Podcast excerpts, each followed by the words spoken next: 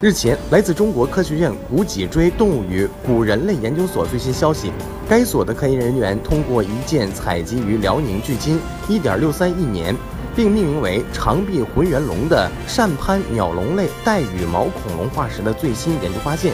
在恐龙向鸟类演化同时，飞行器官除了羽毛以外，还有像蝙蝠一样的膜质翅膀。这一重大科研成果论文获国际权威学术期刊《自然》以封面文章发表。据介绍，在脊椎动物漫长的演化史中，作为恐龙家族中最为怪异的类群，扇攀鸟龙类生活在中晚侏罗纪，俨然是恐龙和鸟类的混合体，